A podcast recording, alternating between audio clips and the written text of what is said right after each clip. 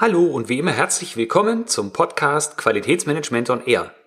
Heute in der Episode 11 geht es um die Planung.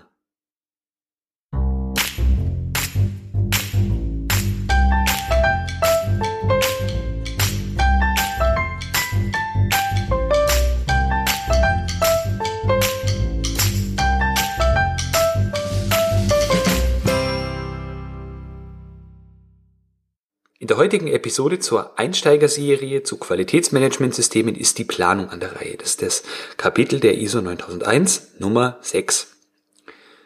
Auch heute haben wir wieder drei Unterkapitel vor uns, und zwar Maßnahmen zum Umgang mit Chancen und Risiken, Ziele und Planung zu deren Erreichung und Planung von Änderungen. Heute wird ganz, ganz viel geplant. Im Projektmanagement äh, sagt man, dass Planung die halbe Miete ist. Also wenn man sich wirklich viel Gedanken darüber macht, wie äh, die einzelnen Dinge, also in diesem Zusammenhang Chancen, Risiken, die Erreichung unserer Ziele und die Änderungen, äh, wie die ordentlich gemanagt werden, dann ist das schon ein Großteil unseres künftigen Erfolges und wir laufen nicht immer irgendwelchen anderen Dingen hinterher und leiden unter dem ja, hohen Druck des Tagesgeschäftes. Denn da ist viel ähm, die Planung schuld, dass wir hier vorher zu wenig geplant haben.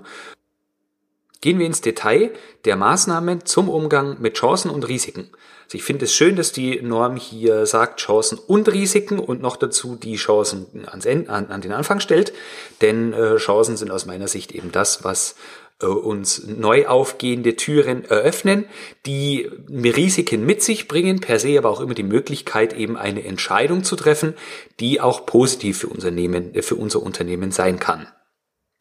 Ein wichtiger Punkt ist, dass Chancen und Risiken bei der Planung ausreichend berücksichtigt werden müssen. Also es ist nicht damit getan, wenn wir sagen, wir haben jetzt hier einen Prozess von A nach B in verschiedenen Prozessschritten und da kann nie irgendetwas Unvorhergesehenes passieren oder es ist nie notwendig, da irgendetwas daran zu ändern.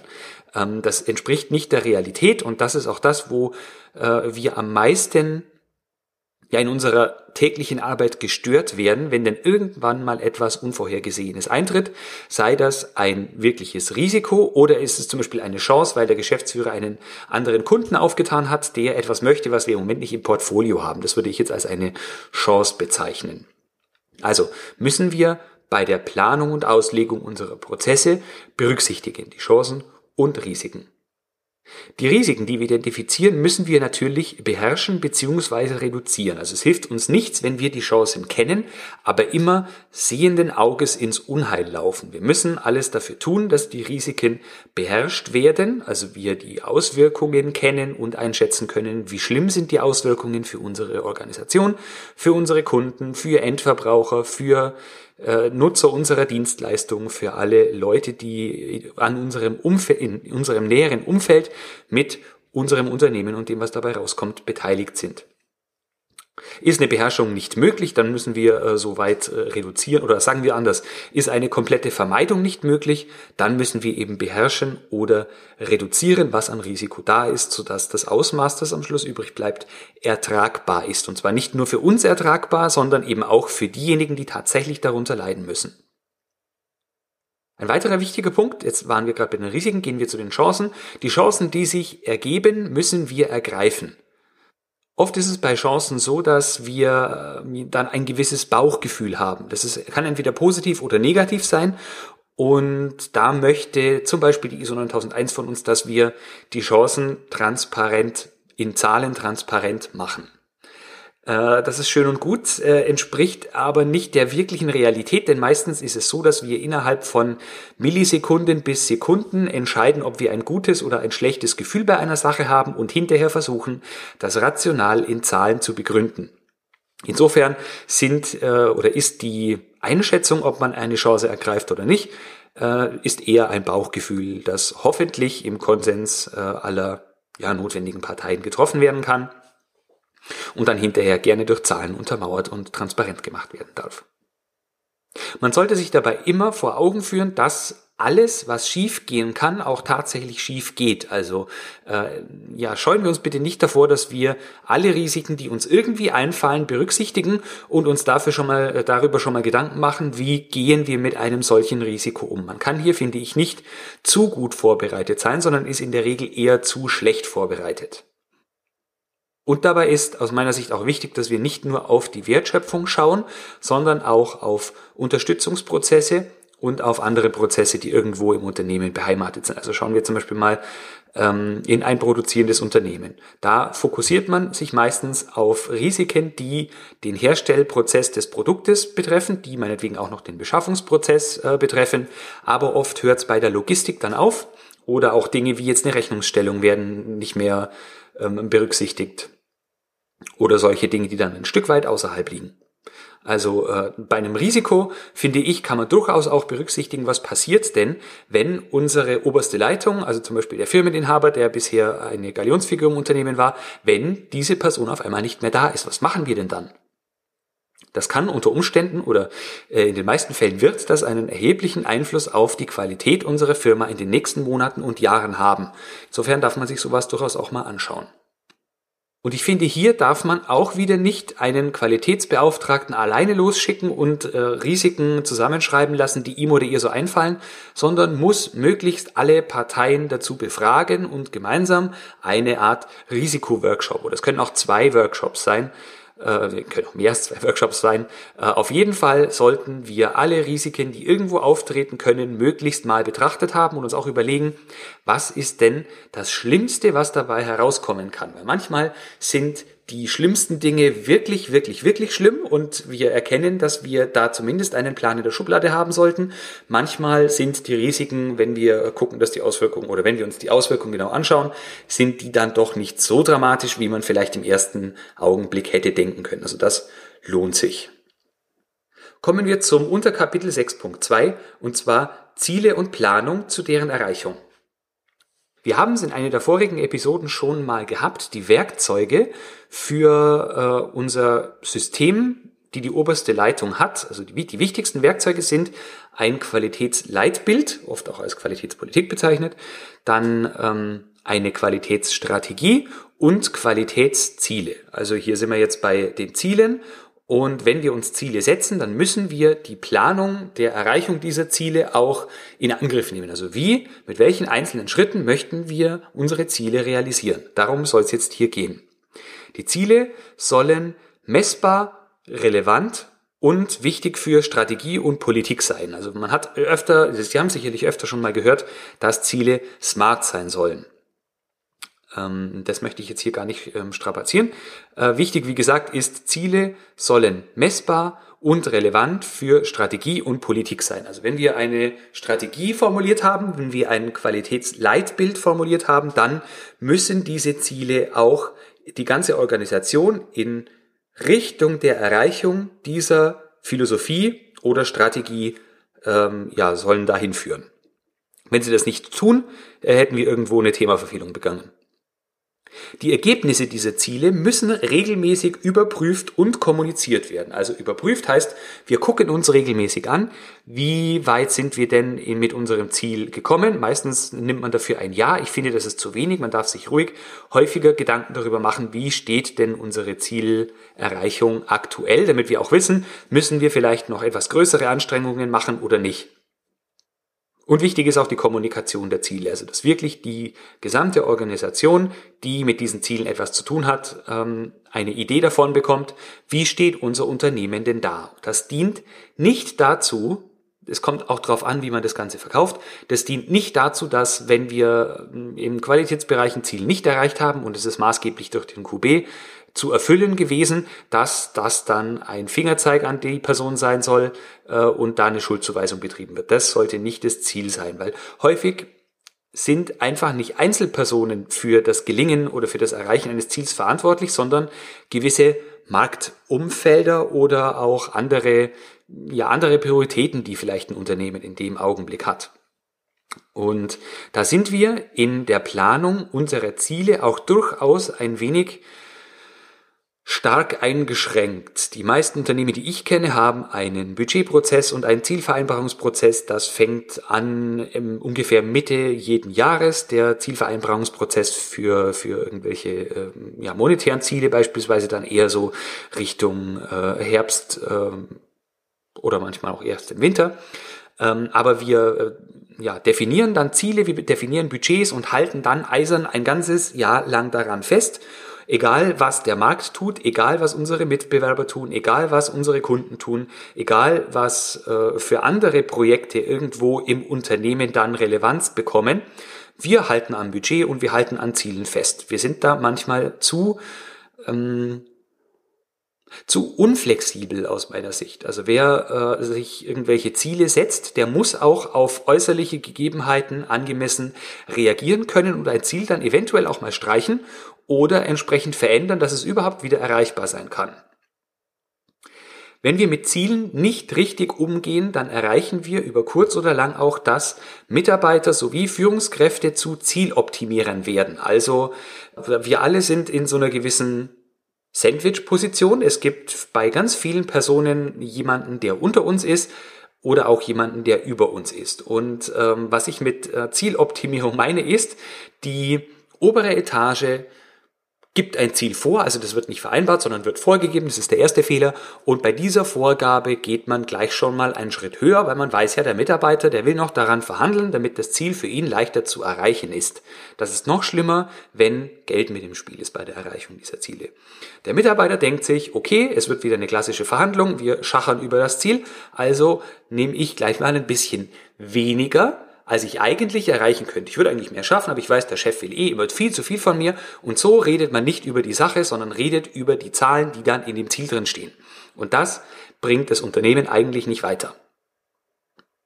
So, jetzt habe ich mich ein bisschen verquatscht, aber ich hoffe, Sie erkennen, wie wichtig es ist, dass wir unsere Ziele nicht nur ausgeben, sondern auch deren Erreichung planen. Also mit welchen Schritten, welche Ressourcen brauchen wir dazu, ähm, personelle, äh, maschinelle, brauchen wir Beratungen, ähm, was brauchen wir alles, um die Ziele zu erreichen. Und je klarer wir hier sind, auch schon bei der Definition des Zieles, umso höher sind unsere Chancen, dass wir das Ganze später auch erreichen und dass wir auch transparent haben, wo haben wir jetzt irgendwelche Änderungen in unserem Umfeld, die mit dem, was wir am Anfang uns ausgedacht hatten, nicht mehr zusammenpassen.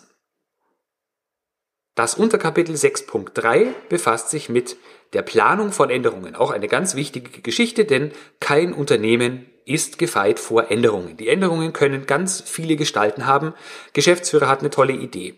QM-Beauftragter hat eine tolle Idee. Es soll, die IT will ein neues System einführen, egal ob es das Microsoft SharePoint ist, eine neue Office-Version, ähm, keine Ahnung. Man stellt um auf irgendwelche Produktionsanlagen, die jetzt wesentlich mehr Sensoren haben und andere Dinge messen können als noch zuvor. Ähm, Kundenanforderungen ändern sich. Wir haben eine neue QM-Norm, die eingeführt werden will. Es gibt ganz viele unterschiedliche Dinge, die sich in unserem Unternehmen ändern können. Manchmal stoßen wir die Änderungen an, Manchmal stoßen andere die Änderungen an. Und diese Änderungen dürfen wir auch planen. Ganz viele von diesen Änderungen sind nämlich ja, vorprogrammiert. Also die kündigen sich an, so dass wir eigentlich nicht wie in Ochs vor dem Berg stehen dürfen und dann sagen, ah, Übergangsfrist für die neue QM-Norm, hm, müssen wir langsam mal was tun.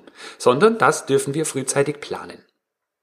Wichtig bei der Planung von Änderungen ist eine Klarheit bei, wer was bis wann zu erledigen hat. Also wer ist verantwortlich für eine Änderung, was müssen wir tun und bis wann muss das diese und jene Person tun. Aus meiner Sicht ähm, denken wir hier zu oft in Abteilungen und zu selten in verantwortliche Personen. Es wird dann bis ganz nach unten immer delegiert und hinterher war dann doch irgendwie keiner verantwortlich und vor allem ist keiner schuld daran, dass ja so eine Änderung dann doch entweder gar nicht erfolgt ist oder nicht ordentlich erfolgt ist oder ähm, erfolgt ist, aber eigentlich nicht das Ziel hatte, das sie eigentlich hätte haben sollen. Also hier ist Klarheit ganz, ganz wichtig. Wir müssen auch mögliche Folgen von Änderungen abschätzen, also auch hier Chancen und Risiken bewerten. Änderungen ähm, haben ja meistens beides. Also äh, man, man, da gibt es ja so ein chinesisches Sprichwort, dass ein Risiko auch immer eine Chance beinhaltet. Das kann man jetzt glauben oder nicht. Aber ich bin von Haus aus eher optimistisch geprägt und denke mir, dass wenn irgendwo eine Tür aufgeht, geht irgendwo anders auch wieder eine Tür äh, zu und umgekehrt. Und äh, deswegen dürfen wir uns auch immer überlegen, welche möglichen Folgen kann eine Änderung haben. Und wenn diese Folgen negativ sind, wie können wir diese Folgen möglichst begrenzen? Außerdem dürfen wir uns im Sinne eines Projektes auch bei Änderungen Gedanken darüber machen, wie wir denn die Ergebnisse, die zwischenzeitlich äh, ja, transparent gemacht werden, äh, wie bewerten wir die denn? Wir beobachten, was passiert und wie bewerten wir das Ganze? Sind wir noch auf einem richtigen Weg oder müssen wir eventuell korrigieren? Ganz häufig stelle ich fest, dass wir hinterher gar nicht so richtig wissen, ist unser Ziel eigentlich erreicht worden? Bleiben wir mal beim Beispiel Einführung eines IT-Systems. Ähm, häufig wird behauptet, das Ziel ist, ja, führen wir ein IT-System ein. Das ist aber ja nicht das Ziel. Eigentlich wollen wir doch damit etwas erreichen. Wir wollen damit erreichen, dass wir zum Beispiel unsere Produktqualität verbessern, weil wir mit einem neuen IT-System Fehler schneller entdecken können. Dann ist das Ziel also nicht, System ist eingeführt, alles wunderbar, sondern ist das Ziel, haben wir unsere Qualität zumindest transparenter machen können, um sie dann peu à peu zu verbessern oder nicht. Das ist mit Ergebnisse beobachten gemeint. Ich habe jetzt ganz viel über Projektänderungen gesprochen, aber es gibt natürlich auch personelle Veränderungen in Unternehmen. Mitarbeiter kommen, Mitarbeiter gehen, äh, Verantwortlichkeiten werden von einer Abteilung in die nächste übergeben. Das muss veröffentlicht werden, sodass alle Personen immer wissen, wer wofür verantwortlich ist. Wir erwarten ganz häufig, dass unsere Mitarbeiter über den berüchtigten Tellerrand drüber schauen. Also sollen sie auch wissen, was ist über diesem Tellerrand. Also, äh, wenn ich eine Aufgabe an jemand anderen übergebe, ist denn der auch tatsächlich noch verantwortlich oder hat sich das mittlerweile geändert? So, in dieser Folge hatten wir wieder drei Unterkapitel, und zwar einmal die Maßnahmen zum Umgang mit Chancen und Risiken, ging also darum, dass wir Chancen erkennen, Risiken erkennen, die Auswirkungen äh, reduzieren, wenn sie negativ sind und natürlich die äh, positiven Auswirkungen äh, unterstützen. Dann äh, Chancen ergreifen, ja, durch Zahlen transparent machen. Ich habe ja gesagt, meiner Ansicht nach äh, entscheiden wir eher so aus dem Bauch raus und begründen dann hinterher vermeintlich ähm, rational die Entscheidung. Mein persönlicher Grundsatz, was schief gehen kann, geht auch irgendwann einmal schief. Also man kann hier nie gut genug vorbereitet sein, ähm, wirklich sich Gedanken darüber machen, welche Risiken ähm, sind denn denkbar. Unter Kapitel 6.2 Ziele und Planung zu deren Erreichung. Also wir brauchen, ausgehend von unserer Qualitätsphilosophie und unserer Strategie, Ziele, die dorthin führen und müssen diese Ziele auch planen. Also ähm, welches Ziel wollen wir erreichen? Wie hoch ist dieses Ziel? Wann wollen wir es erreichen? Und vor allem mit welchen Maßnahmen? Also wie wollen wir es erreichen? Ich finde es in dem Zusammenhang auch hilfreich, wenn man Ziele innerhalb eines Teams herunterbricht, dass man dann darüber spricht, man gibt das Ziel, also man kann ja Ziele gerne vorgeben. Wenn die oberste Leitung eine Idee hat für ein Ziel, das ganz, ganz wichtig ist und umgesetzt werden muss, kann man das meinetwegen ja vorgeben. Aber was auf keinen Fall vorgegeben werden darf, aus meiner Sicht, ist der Weg dahin. Also wie ein Mitarbeiter das Ziel zu erreichen hat, mit welchen, mit welchen Maßnahmen und mit welchen Tools. Das sollte man dem Mitarbeiter möglichst frei lassen. Wenn er denn die Leitplanke in Form des, äh, der Qualitätsphilosophie hat oder vielleicht noch einer, ähm, einer anderen Rahmenvorgabe im Unternehmen, dann sollte das auch für den Abteilungsleiter kein Problem sein, wenn er die Mitarbeiter da, wenn er den Mitarbeitern da dann freie Hand lässt. Wichtig ist, dass die Ergebnisse regelmäßig überprüft und kommuniziert werden. Unter Kapitel 6.3 betrifft die Planung von Änderungen, also Änderungen in irgendwelchen Umfeldern, die uns dazu zwingen, dass wir uns verändern. Es äh, verändern sich Verantwortlichkeiten innerhalb der Abteilung, außerhalb äh, von Abteilungen. Äh, Verantwortlichkeiten verändern sich von der einen zur nächsten Abteilung. Wir bekommen eine neue Anlage innerhalb unserer innerhalb unseres Unternehmens oder wir verschieben irgendwelche Produktionskapazitäten an andere Standorte. Das sind alles Änderungen, die wir planen müssen. Ganz wichtig ist hier der Grundsatz, wer macht was bis wann. Also möglichst hohe Klarheit. Wer heißt, welche Person exakt, nicht welche Abteilung, sondern welche Person macht was genau und zwar bis wann. Auch hier wieder auf die Ressourcen schauen. Wir müssen sicherstellen, dass wir genügend Personen haben, die das machen, dass wir die richtigen Anlagen haben, dass wir finanziell gut ausgestattet sind. Wir müssen uns überlegen, ob wir externe Unterstützung in Anspruch nehmen wollen oder müssen. Das sind alles so Sachen, die mit in diese Planung reinkommen. Ergebnisse beobachten, ganz wichtig. Wurde unser Ziel erreicht oder nicht? Und nicht das Ziel ist, wir haben eine neue Anlage dahingestellt, sondern das Ziel ist, wir wollen Produkt X bis Datum Y an Standort Z verlagert haben und es in den Markt gebracht haben. Zu derselben Qualität wie am vorigen Standort oder sogar besser. Das ist ein Ziel. Da kann man wirklich sagen, wurde erreicht oder wurde nicht erreicht. Und wenn es nicht erreicht wurde, warum nicht? Was müssen wir ändern? So, das soll es auch für diese Episode jetzt wieder gewesen sein. In der nächsten Folge geht es um das Thema Unterstützung. Also wir sind jetzt soweit, dass wir unsere Kernprozesse und auch das, was drumherum ist, geplant haben in allen möglichen Facetten. Und jetzt geht's um die Unterstützung. Konkret befasst sich die Unterstützung mit den folgenden Unterkapiteln. Einmal Ressourcen, dann Kompetenzen, dann Bewusstsein, Kommunikation und dokumentierte Informationen.